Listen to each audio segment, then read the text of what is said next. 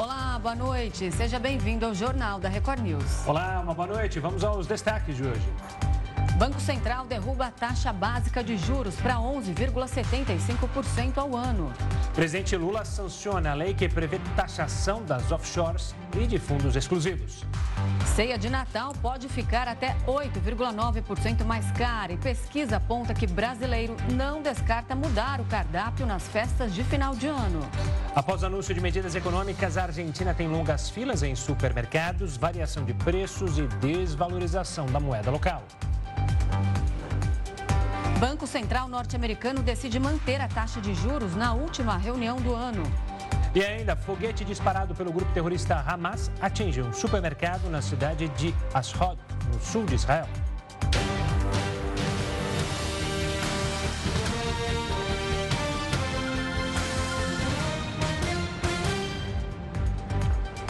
E vamos direto a capital federal, você acompanhava com Rafael Algarte, agora acompanha aqui conosco a votação é, no Senado. A Comissão de Constituição e Justiça votou mais cedo as indicações de Flávio Dino e Paulo Gonet para os cargos de ministro do Supremo Tribunal Federal e procurador-geral da República. A repórter Ariane Bittencourt está lá em Brasília e conta quais são os próximos passos. Boa noite, Ariane. A votação agora segue lá para o plenário e deve ser definida em instantes, é isso?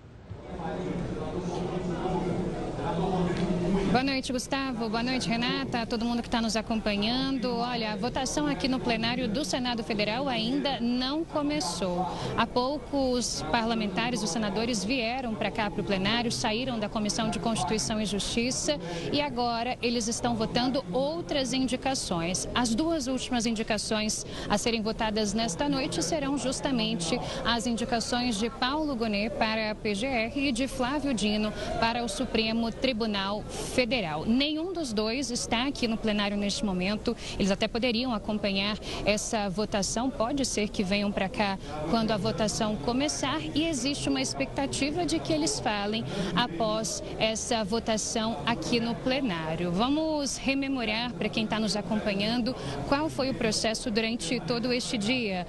Hoje pela manhã a sabatina, tanto de Gonê quanto de Dino, começou, aconteceu simultaneamente, teve início pouco depois das às 9 horas da manhã, aqui na CCJ do Senado Federal. Foi uma sabatina super longa que terminou somente agora há pouco. E houve, depois da sabatina, a votação na CCJ ou as votações de ambos os nomes. Dino teve 17 votos favoráveis e 10 votos contrários. E Gonê teve 23 votos favoráveis e 4 votos contrários. Já havia uma expectativa de que fosse mais fácil, de fato, aprovar o nome de Gonê do que o de Dino, mas ambos foram aprovados na CCJ e agora estão na expectativa dessa votação aqui no Senado Federal. Bom, para que sejam aprovados em plenário os dois nomes, é preciso que eles consigam 41 votos, pelo menos, favoráveis dos 81 senadores. Então, essa é a mínima, né? A marca mínima que eles precisam atingir para que recebam aval para seus seus nomes. Durante a sabatina, o que a gente pôde perceber foi o seguinte: Dino, ministro da Justiça, adotou um tom mais conciliador, tentou se manter longe de qualquer tipo de polêmica, se afastou daquelas perguntas um pouco mais traiçoeiras e disse que vai se afastar por completo da política caso seja de fato aprovado para o Supremo Tribunal Federal. Gonet adotou esse mesmo perfil, inclusive fugindo de eventuais perguntas que questionavam controversas ou possíveis controvérsias em sua trajetória. Goné, inclusive, recebe um pouco mais de dificuldade e de resistência por parte da base do governo, já que ele é tido por muitas lideranças é, do governo Lula e também por boa parte do PT como alguém de perfil mais conservador. Mas eles responderam, em regra, as perguntas feitas pelos, de, é, pelos senadores durante essa longa sabatina, participaram e acompanharam, claro, também da votação na CCJ e agora estão na expectativa dessa votação aqui no plenário do Senado Federal, que está tomado por jornalistas, assessores, todo mundo de olho no andamento dessas duas votações muito esperadas, que sim acontecem hoje. Essa é a expectativa aqui no plenário do Senado Federal. Antes de devolver para vocês, apenas uma informação é, para todo mundo que está nos acompanhando. Essas duas vagas que agora deverão ser ocupadas foram abertas em setembro. Dino foi indicado pelo presidente Lula para ocupar a cadeira deixada por Rosa Weber no Supremo Tribunal Federal e Paulo Gonet para chefiar a Procuradoria-Geral da República, ocupando o lugar deixado por Augusto Aras. A gente continua aqui de plantão acompanhando a votação que ainda não começou. Volto com vocês. Ariane, você falou agora há pouco que a sabatina que aconteceu lá na Comissão de Constituição e Justiça do Senado, após a sabatina, a votação, você deu os números para a gente e disse que a tendência mesmo era que Paulo Gonet fosse aí aprovado com uma quantidade maior de votos. E aí no Senado, existe no plenário?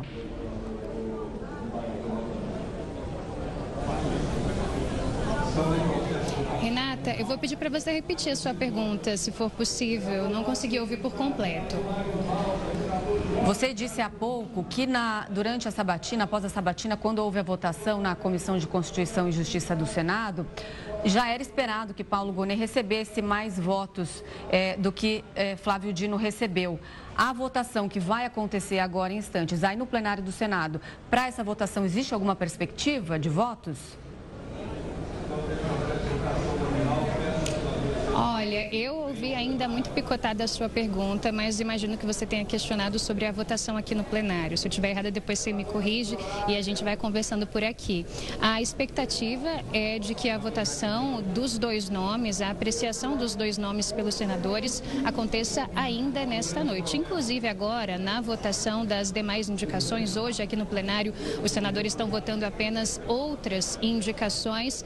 O, o presidente do Senado, Rodrigo Pacheco, pediu para para que os senadores fossem céleres. E está correndo de fato aqui nas demais votações, pedindo para que eles agilizem o processo, afinal estão todos aqui desde muito cedo. Acontecem então as votações dos dois nomes em separado, a votação do nome de Dino para o STF e a votação do nome de Gonê para a PGR, e aí sim eles ficam com os caminhos livres efetivamente nomeados e possam é, para os cargos que foram desenhados e pensados a partir da indicação do presidente Lula. Depois da votação, a promessa, inclusive, Dino falou rapidamente com alguns jornalistas quando saiu da CCJ, é de que ele fale aqui mesmo, no plenário do Senado. Gonê, a gente não sabe ainda se vai falar, como vai falar, mas a expectativa é de que sim, os dois se manifestem após essa votação em plenário. Depois da CCJ, eles evitaram os jornalistas. Tá certo, Ariane. Qualquer novidade é só chamar. Um bom trabalho para você e para a sua equipe. Qualquer novidade, Ariane volta aqui no Jornal da Record News. A Câmara do Rio de Janeiro aprovou as contas do ex-prefeito Marcelo Crivella relativas aos anos de 2019 e 2020. Em uma entrevista exclusiva, o hoje deputado federal agradeceu aos vereadores e explicou que dívidas herdadas dos Jogos Olímpicos e a pandemia atrapalharam sua gestão. Vamos ouvir. No Rio de Janeiro, na minha gestão de quatro anos, eu tive menos 15 bilhões de reais comparado aos quatro anos anteriores. Por quê? Porque eu tinha 5 bilhões para pagar em quatro anos dívidas da Olimpíada. E tive uma queda de arrecadação de 10 bilhões, uma recessão que aconteceu no Brasil inteiro. Ah, o que ocorreu é que, somado a isso, nós tivemos chuvas que não aconteciam há muito tempo, desabamentos em toda a cidade e também tivemos a pandemia. Em 2020 foi o ápice da nossa crise. As pessoas, é, o índice de morte no Rio de Janeiro e no Brasil inteiro subia muito. Não existia vacina ainda naquela época. Essas coisas o Tribunal de Contas não olha, porque eles são técnicos, eles vão ver os números. Por isso, são um órgão auxiliar da Câmara dos Vereadores que tem uma visão política. Olham as circunstâncias. Uma coisa também que eu quero agradecer aos vereadores é que eles verificaram que nesses dois anos de extrema dificuldade, quanto é que a Constituição prevê para gastos na saúde? 15% do orçamento. E na educação, 20%, perdão, 25%.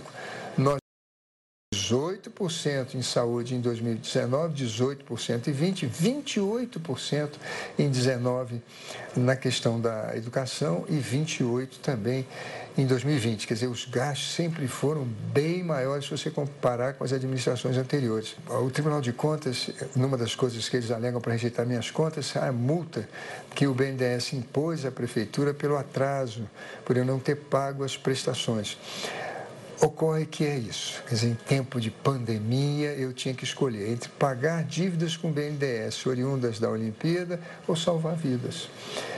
Essa multa, o tribunal, quando alegou para rejeitar minhas contas, não, tá, não havia sido julgado ainda o recurso no Supremo Tribunal Federal. E o Supremo Tribunal Federal suspendeu a multa e deu razão à administração municipal porque naquele momento se tratava de salvar vidas.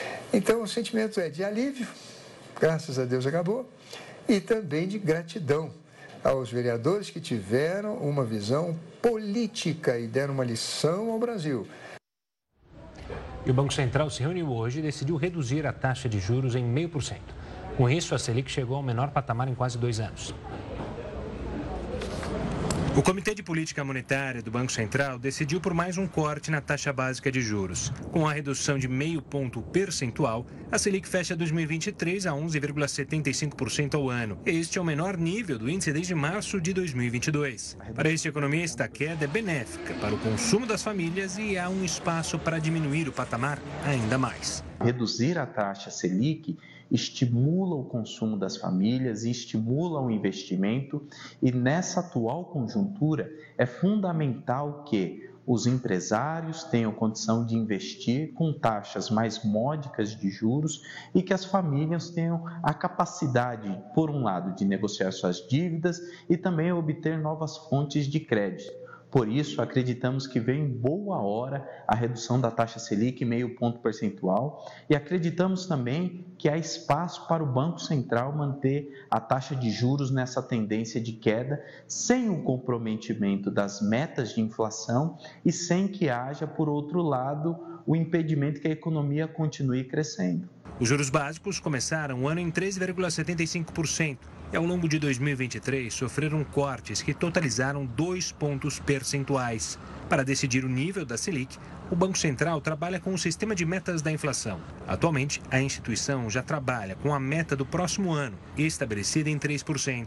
Ela será considerada cumprida se oscilar entre o intervalo de 1,5% e 4,5%. Para o próximo ano, os analistas acreditam que a taxa deve cair ainda mais. De acordo com o último boletim Focus divulgado pelo Banco Central, a previsão é que o Copom reduza a Selic em dois pontos percentuais e meio e termine 2024 em 9,25% ao ano. Foi instaurada hoje no Senado a Comissão Parlamentar de Inquérito para investigar a empresa Braskem. O objetivo é apurar as responsabilidades da empresa no afundamento do solo em cinco bairros de Maceió. A Braskem explorava a região perto da Lagoa do Mundaú para retirar salgema, produto usado na produção de PVC e soda cáustica. Ao todo eram 35 minas, mas a de número 18 apresentou falhas geológicas e o solo começou a ceder em 2018. Até o último domingo, o deslocamento vertical já era de 2 metros e 35 centímetros. A CPI será presidida pelo senador Omar Aziz, do PSD do Amazonas, Jorge Cajuru, do PSB de Goiás, será o vice-presidente. O relator será decidido na sessão da próxima terça-feira. Então, em votação por aclamação o nome do senador Omar Aziz, senador Jorge Cajuru, os senadores e senadoras que concordam permaneçam como encontro, como se encontra, está aprovado. A comissão parlamentar de inquérito será instalada. Mais de 60 mil pessoas tiveram que deixar as residências, diversos empreendimentos comerciais foram fechados e a região destes bairros ficou vazia. A gente tinha tudo, hoje a gente não tem nada. Estamos aí vivendo aí num jeito que isolado do mundo, né? A Defesa Civil ainda orienta as pessoas a não ficarem passeando pela região e evitem voltar para casa. E o volume de serviços no Brasil caiu 0,6% em outubro deste ano na comparação com setembro. Essa foi a terceira queda consecutiva do indicador, que acumula perdas de 2,3% em três meses. Foi registrada queda também na comparação com outubro de 2022. Os dados são da pesquisa mensal de serviços, que foi divulgada hoje pelo IBGE. Mas quando o período analisado é todo o ano de 2023, os serviços acumularam alta de 3,1%. Com o resultado, os serviços estão 10,2% acima do nível pré-pandemia, mas 3,2% abaixo do volume recorde da série histórica, obtido em dezembro do ano passado. Na passagem de setembro para outubro, a queda dos serviços foi puxada por duas das cinco atividades pesquisadas: transportes com queda de 2% e serviços prestados às famílias com redução de 2,1%. A queda no segmento de transportes em outubro foi influenciada pela retração do transporte rodoviário de cargas. Já o recuo nos serviços prestados às famílias foi influenciado pela atividade de espetáculos, porque em setembro houve um grande festival em São Paulo, o que elevou a base de comparação para outubro. Em relação à receita nominal,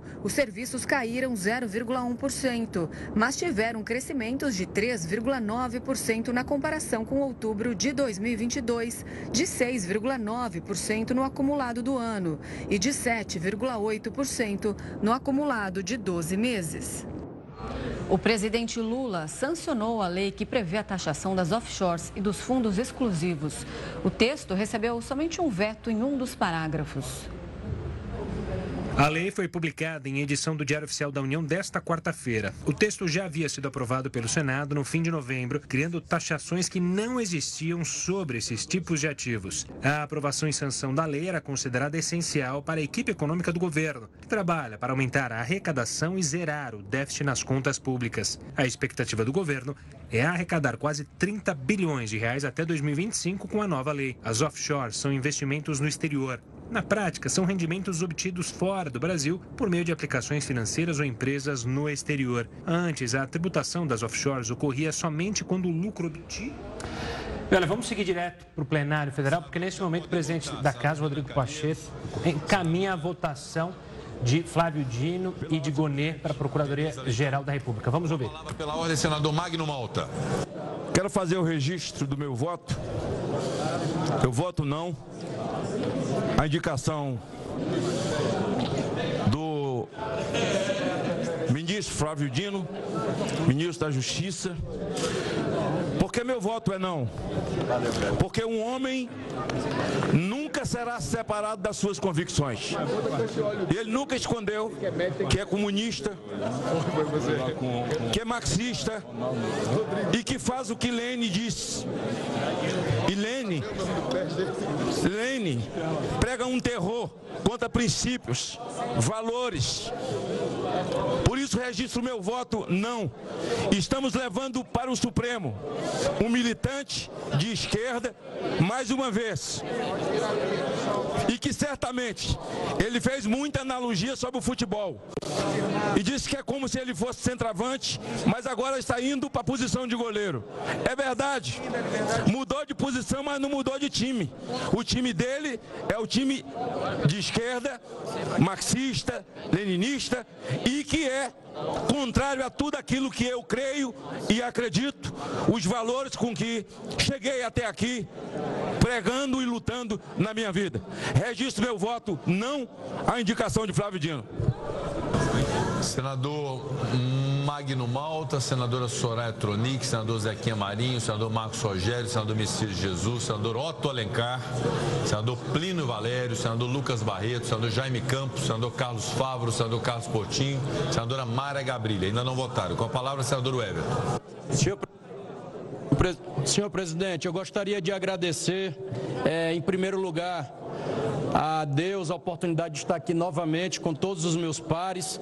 É, também agradecer ao presidente da CCJ, senador Davi Alcolumbre, e o presidente Pacheco, por ter me delegado essa importante tarefa nos últimos dias de relatar o indicado para o Supremo Tribunal Federal, o senhor Flávio Dino, ministro da Justiça e colega nosso senador da República. Nós estivemos desde cedo na CCJ, uma longa sabatina, onde tivemos a oportunidade não só de testemunhar o que já tínhamos relatado, mas também de tirar todas as dúvidas em relação ao notável saber jurídico e à reputação do indicado, senhor Flávio Dino, para a vaga da Suprema Corte Federal. É, isso porque são os pré-requisitos que necessários para se ocupar função de tal relevância.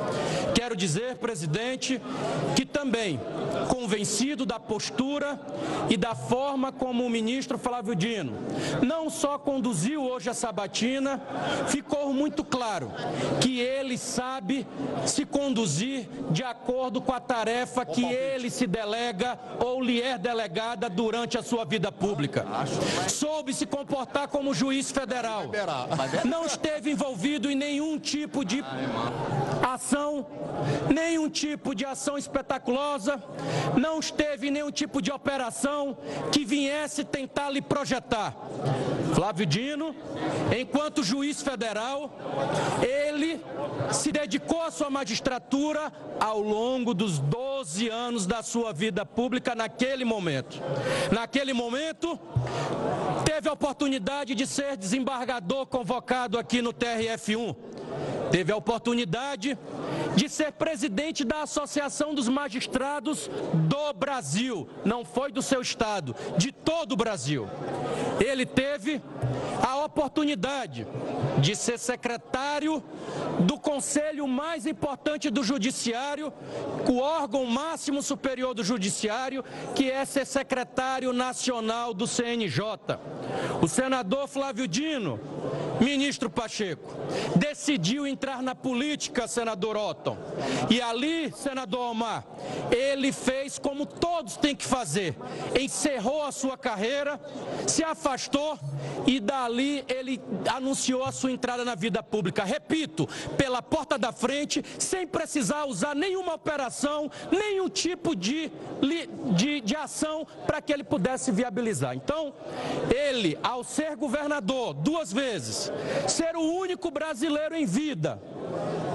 O único brasileiro em vida que teve a oportunidade de estar ocupando os três poderes da República, executivo, legislativo e judiciário, se credenciou para chegar ao Supremo Tribunal Federal. Portanto, eu quero aqui agradecer a confiança de Vossa Excelência e dizer que nós estamos aqui convencidos que o Flávio Dino não só será é, é, é, aprovado pelo plenário do Senado Federal, mas também será um grande Supremo da, da, um grande ministro da Suprema Corte Federal e honrará o Maranhão, o Nordeste brasileiro. Obrigado, presidente. Senhores senadores, senhoras senadoras, é, há um comunicado, há um comunicado da assessoria da senadora Mara Gabrilli, que teve um problema de saúde, não poderá estar presente, de modo que nós já temos 80 votantes e está encerrada a votação. Determina a Secretaria-Geral da Mesa que mostre no painel o resultado.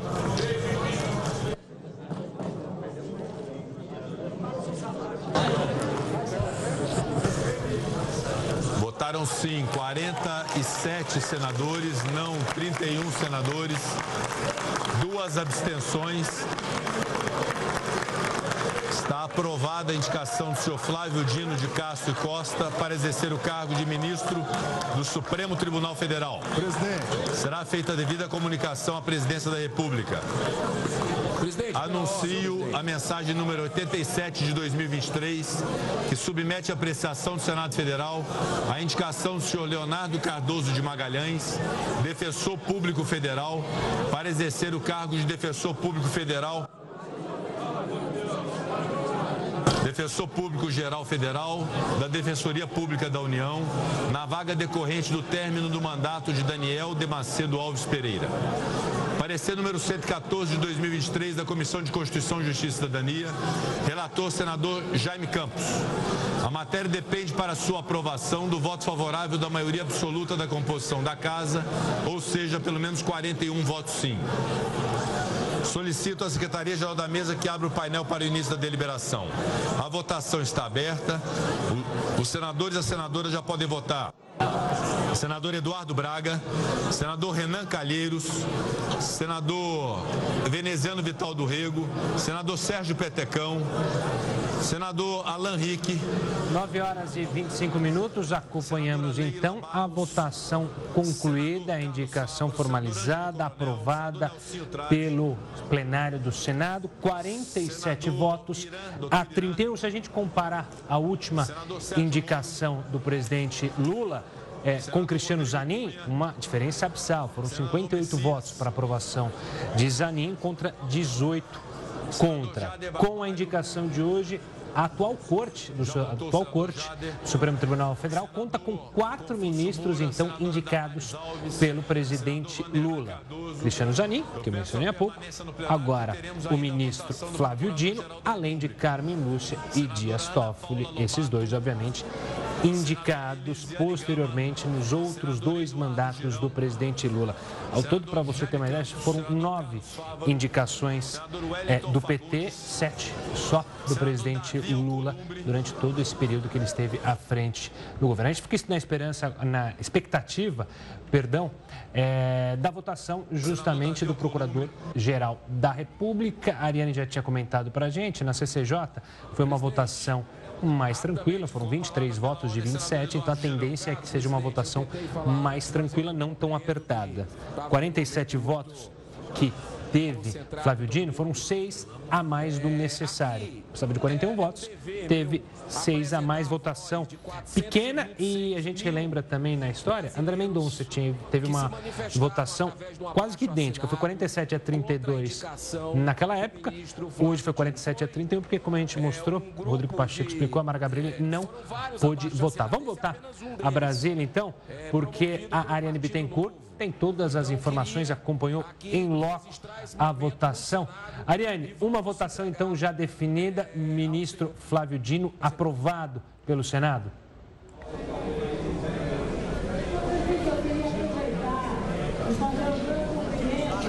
Gustavo, boa noite a você, a todo mundo que está nos acompanhando. Estamos de volta? Pois é, acabou neste momento a votação e Flávio Dino está aprovado para assumir uma cadeira no Supremo Tribunal Federal. A votação aconteceu e terminou exatamente agora, pouco antes das nove e meia da noite, e ele teve então 47 votos favoráveis e 31 votos contrários. Precisava de 41 votos sim para que pudesse ocupar essa vaga e conseguiu mais do que a margem mínima.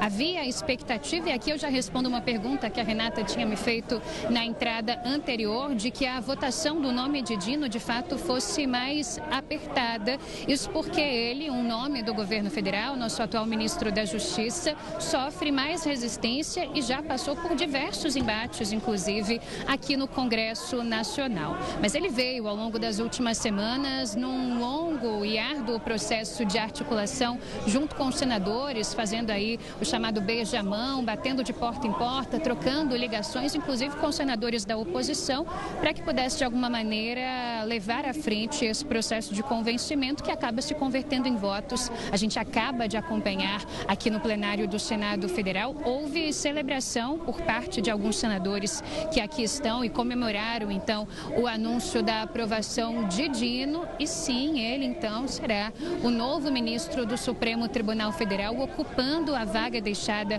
pela ministra Rosa Weber, que se aposentou no mês de setembro. A gente lembra que houve toda uma especulação em torno do nome que seria indicado por Lula para ocupar essa cadeira no Supremo. Muita gente pedia, inclusive, que houvesse a indicação de uma mulher, sobretudo de uma mulher negra, mas Lula acabou optando pela indicação de Dino. Esse nome passou então hoje por sabatina, longa sabatina, na Comissão de Constituição e Justiça, foi aprovado na CCJ e agora, nessa votação que a gente pode chamar de histórica, não é? Foi também aprovado no plenário do Senado Federal. Os senadores estão neste momento apreciando outras indicações e depois, ainda nesta noite, a gente vai acompanhar a votação do nome de Gonê para a Procuradoria-Geral da República. Com relação a ele, a expectativa é de uma votação ainda mais tranquila, já que ele tem, então, esse perfil dito como um pouco mais conservador e aqui no Congresso Nacional a maioria é conservadora. Então, Cedino passou com certa facilidade, com uma margem até maior do que a esperada. A expectativa é de que o mesmo aconteça com Gonê, que deve assumir a Procuradoria-Geral da República no lugar de Augusto Aras. Tá certo, Ariane. A gente também está aqui mostrando imagens ao vivo. A gente volta então com imagens. Daqui a pouco a gente volta a falar com você. Vamos acompanhar imagens ao vivo aí do plenário do Senado. Neste momento, o presidente Rodrigo Pacheco está falando ali aos senadores. Vamos acompanhar. Anuncio a mensagem número 89 de 2023, que submete à apreciação do Senado Federal a indicação do senhor Paulo Gustavo Gonê Branco para exercer o cargo de Procurador-Geral da República, na vaga decorrente do término do mandato do senhor Antônio Augusto Brandão de Aras. Parecer número 118 de 2023, da Comissão de Constituição, Justiça e Cidadania. Relator, senador Jacques Wagner. A matéria depende para sua aprovação do voto favorável da maioria absoluta da composição da Casa, ou seja, pelo menos 41 votos sim. Solicito à Secretaria-Geral da Mesa que abra o painel para o início da deliberação. A votação está aberta. Os senhores senadores e as senhoras senadoras já podem votar. Senador Márcio Bitar, senador Alan Rick, senador Carlos Fávaro, senador, senadora Tereza Leitão, senadora Ana Paula Lobato, senadora Jussara Lima.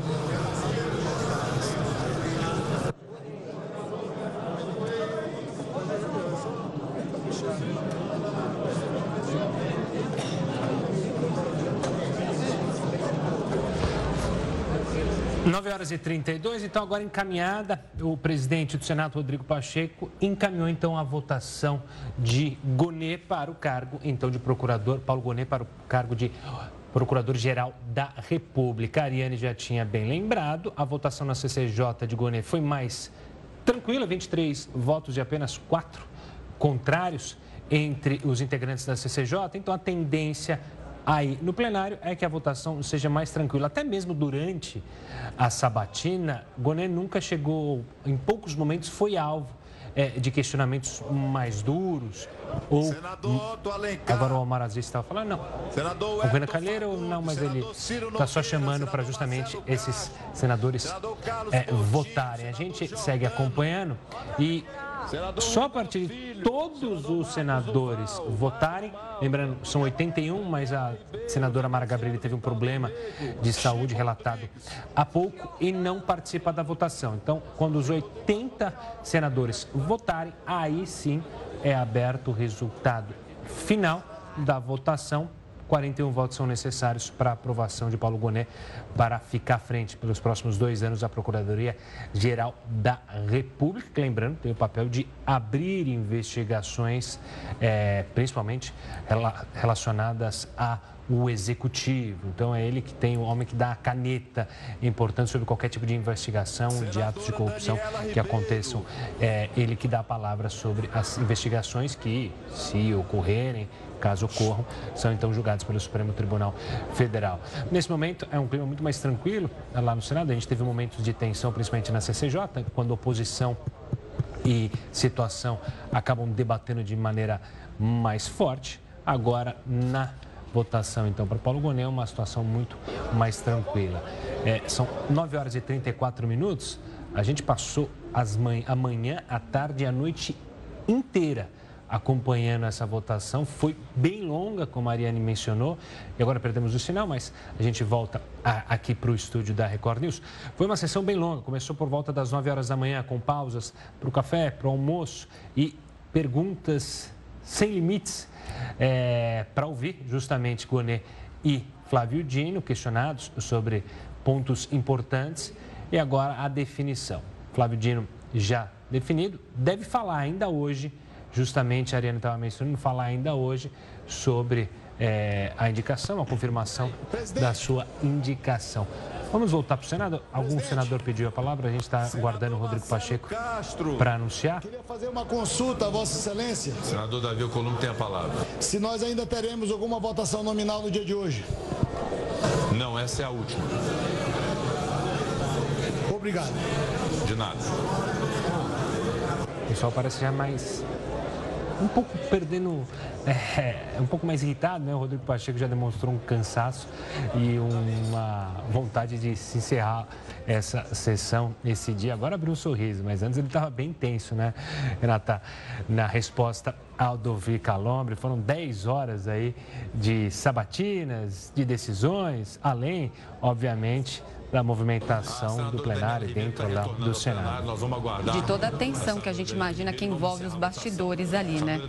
Só é, uma informação aqui, para quem não sabe quem é Paulo Gonet, ele tem 62 anos, ele é doutor em Direito, Estado e Constituição pela Universidade de Brasília. Ele também é mestre em Direitos Humanos pela Universidade de Essex, na Inglaterra.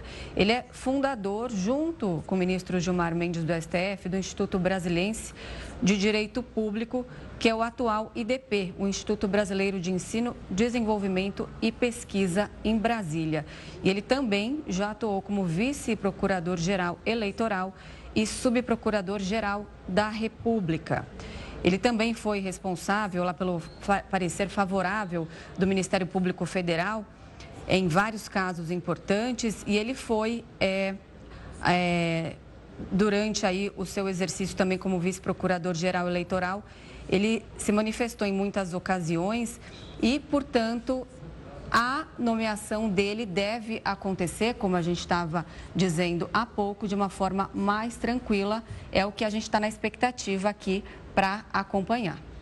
E o que chama atenção, a expectativa se deve a dois senadores, Tá, Renata? A gente está aguardando, Rodrigo Pacheco está aguardando justamente o voto é, de dois senadores. Agora não, agora acho que ele deve sair.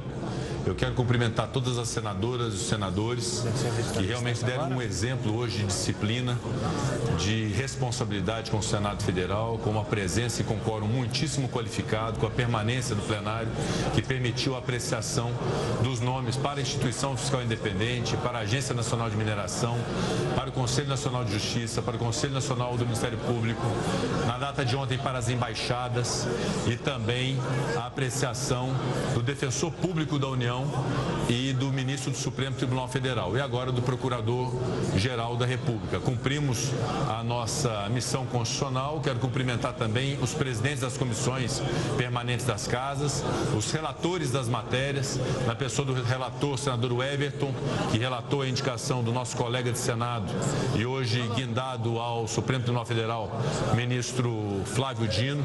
Portanto, a saudação dessa presidência e os agradecimentos a todos os senadores e senadoras e as suas respectivas assessorias também, que colaboraram muito com esse trabalho longo que tivemos. Nosso cumprimento também ao presidente Davi Alcolumbre pela condução do trabalho na Comissão de Constituição e Justiça, no, na longa reunião hoje da CCJ do Senado Federal, muito bem conduzida pelo presidente Davi Alcolumbre. Senhor presidente. Nós estamos aguardando a senadora Daniela Ribeiro e assim que a senadora Daniela Ribeiro votar, nós vamos encerrar a votação e na sequência do encerramento dessa votação, nós vamos encerrar a sessão. Com a palavra, senador Wellington Dias. Presidente, eu quero aqui primeiro parabenizar a.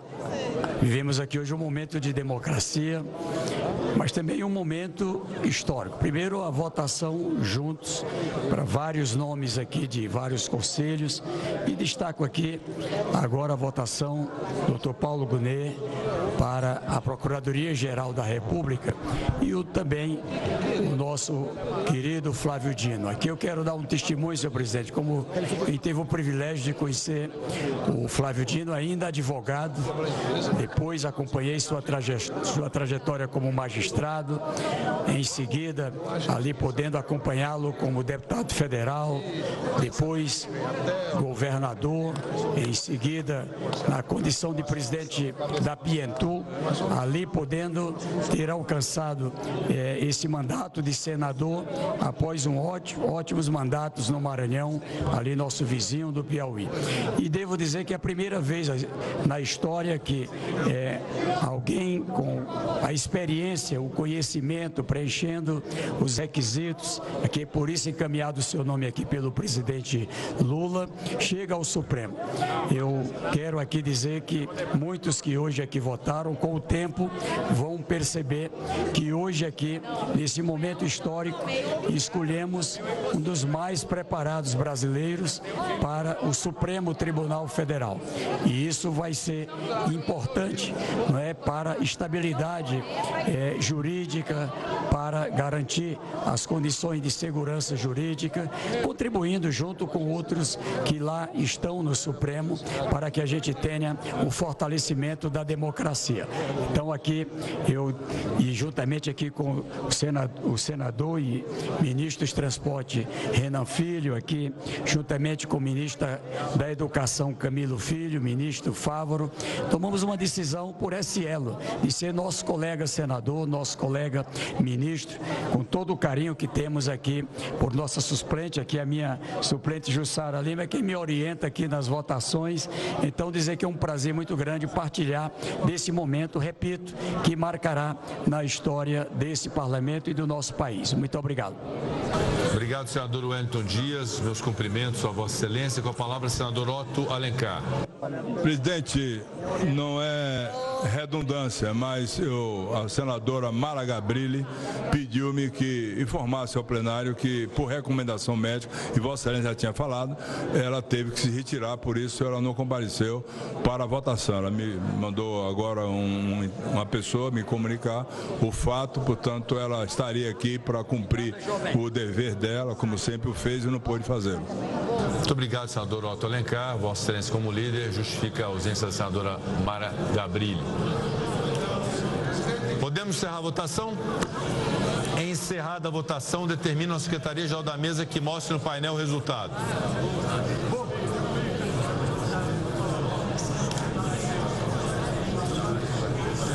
Votaram sim 65 senadores, não 11 senadores, uma abstenção. Está aprovada a indicação do senhor Paulo Gustavo Gonê Branco para exercer o cargo de Procurador-Geral da República.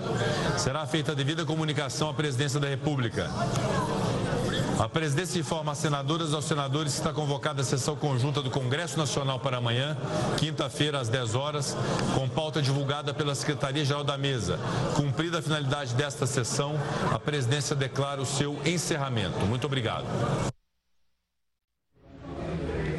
9 horas e 42 minutos, como a gente falava, né, Renata? Uma votação, como já era mais esperada, muito mais ampla: 65 votos a favor de Paulo Gonet e apenas 11 votos contrários à indicação do presidente Lula à Procuradoria-Geral da República. Então, depois desse longo dia e noite, as duas indicações do presidente Lula foram aprovadas tanto na CCJ e depois para o plenário do Senado.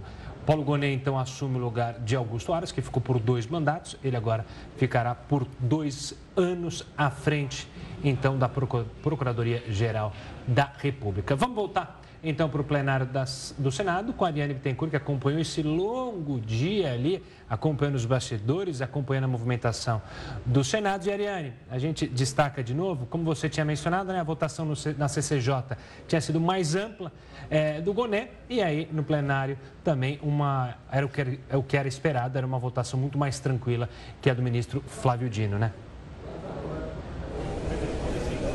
É isso, Gustavo. O cenário se repetiu, realmente cumprindo o que era esperado. O nome de Paulo Gonet acaba de ser aprovado, como você adiantou, aqui no plenário do Senado Federal para a PGR, Procuradoria-Geral da República, placar de 65 votos favoráveis contra 11 votos contrários. Então, dois nomes, duas indicações do presidente Lula sendo aprovadas aqui no plenário do Senado nesta noite, após um longo processo de articulação. A gente teve há cerca de 10 minutos a aprovação do nome de Flávio Dino, com um placar um pouco mais apertado, 47 votos sim e 31 votos não, Dino para o Supremo Tribunal Federal.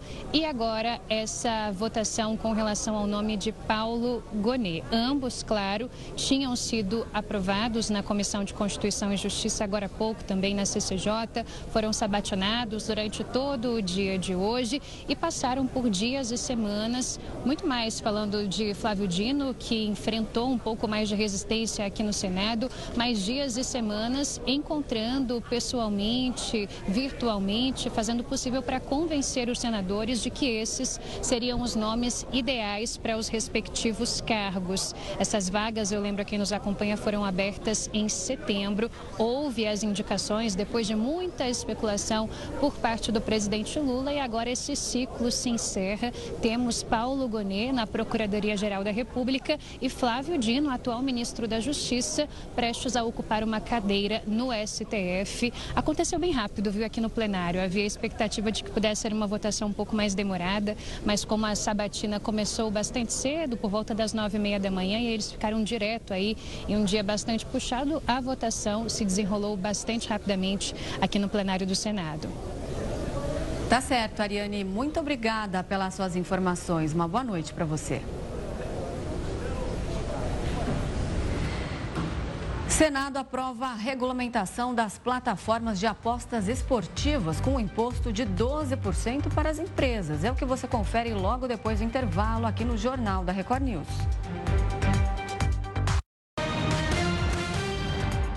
Estamos de volta. O Senado Federal aprovou hoje também a regulamentação das plataformas de apostas esportivas com um imposto de 12% para as empresas. Isto trata de questões como publicidade, autorização de funcionamento, taxação das empresas e distribuição de arrecadação. O projeto é uma das prioridades do governo federal, que estima arrecadar cerca de 1 bilhão e 600 milhões de reais em 2024 com a taxação. Os cassinos online ficaram de fora do projeto. A matéria já passou pela Câmara dos Deputados em setembro, mas como foi modificada pelos senadores, vai precisar de uma nova análise na Câmara antes de seguir para a sanção do presidente Lula. O projeto aprovado pelo Senado inclui eventos virtuais de jogos online e eventos reais de temática esportiva. Além disso, o projeto prevê que, para atuar no ramo, as empresas vão precisar de autorização específica para apostas online e física. O certificado valerá por cinco anos e será concedido pelo Ministério da Fazenda, no valor limitado a 30 milhões de reais. Para conseguir a autorização, a empresa vai precisar cumprir alguns critérios, como ter sede e administração no Brasil, possuir requisitos técnicos de segurança e prestar atendimento aos apostadores. Em relação à carga tributária, o relator do projeto reduziu de 18% para 12% a cobrança sobre a receita das empresas. Sobre a taxação para os usuários, o parlamentar propôs uma redução de 30% para 15%. A diminuição mexe com a perspectiva do governo federal, que inicialmente calculava arrecadar de 2 bilhões a 6 bilhões de reais em 2024 com a tributação das apostas. O projeto de lei também definiu que a arrecadação será dividida entre diversas áreas do governo, como o Ministério da Educação, o Ministério da Saúde e investimentos em setores estratégicos, como segurança pública e esporte. Cinco portos foram concedidos à iniciativa privada hoje, arrecadando cerca de 2 milhões e 600 mil em outorgas para os cofres do governo federal e da Autoridade Portuária do Paraná. Assim como ocorreu ao longo do ano, o último leilão de terminais portuários de 2024 foi marcado pelo baixo número de interessados em disputar os ativos. A maioria, inclusive, teve um único grupo na disputa. O leilão ocorreu na Bolsa de Valores do Brasil e a previsão é de que o arrendamento dos terminais portuários resulte em investimentos de quase um bilhão de reais ao longo dos próximos 35 anos. E o relator do caso envolvendo a barragem de Brumadinho votou a favor de trancar o processo contra o ex-presidente da Vale. O recurso pedia o fim da denúncia contra, contra Fábio Schwartzman no processo que busca a condenação de, dos responsáveis pelo rompimento da barragem de Brumadinho. Embora o desembargador Flávio Bozon Gamboge tenha aberto portas para a concessão do benefício, o julgamento foi suspenso após o desembargador Pedro Felipe de Oliveira Santos pedir mais tempo para analisar toda a documentação. Câmara dos Estados Unidos aprovou a formalização do inquérito de impeachment contra Joe Biden. O Jornal da Record News volta em instantes.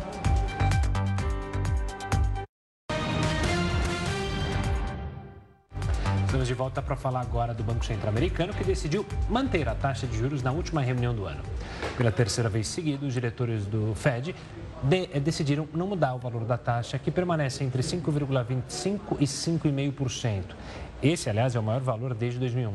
A decisão foi unânime e o motivo apontado pelo Banco Americano é que o ritmo de crescimento da economia desacelerou em relação ao mês passado, mas alertou que está de olho na economia mundial para uma nova decisão já na primeira reunião em 2024. Especialistas acreditam que deve haver, então, uma queda. A Câmara dos Estados Unidos aprovou a formalização de inquérito de impeachment contra Joe Biden. Os parlamentares aprovaram a formalização do processo que havia sido lançado em setembro pelo então presidente da casa, o republicano Kevin McCarthy. Desde aquele mês, os comitês que lideraram a investigação interrogaram vários funcionários do Departamento de Justiça e da Receita Federal dos Estados Unidos, ao mesmo tempo que também obteve muitos documentos e novos registros bancários, inclusive de membros da família Biden. Nova onda de calor deve atingir São Paulo a partir de amanhã. É o que a gente fala já já aqui no Jornal da Record News.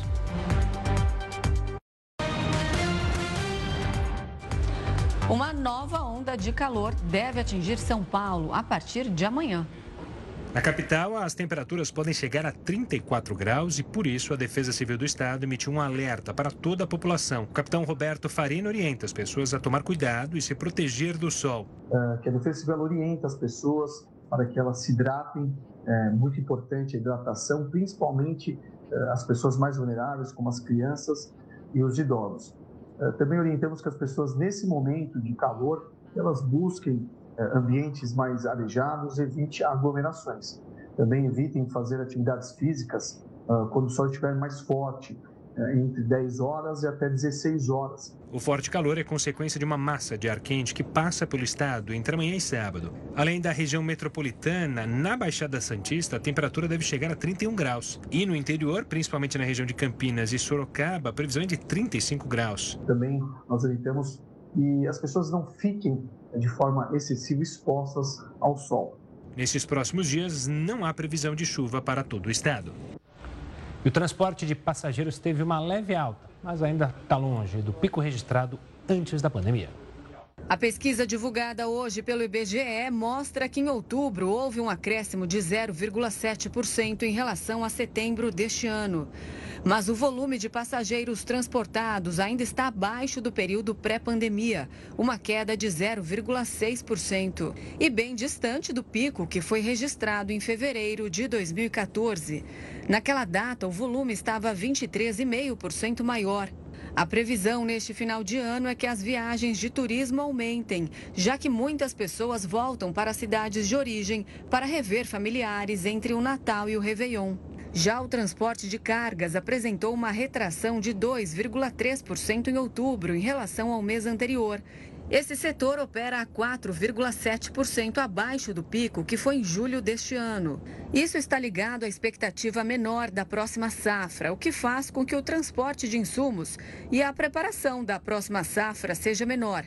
Assim como o fim das colheitas recordes, significa que o setor está passando por um ajuste.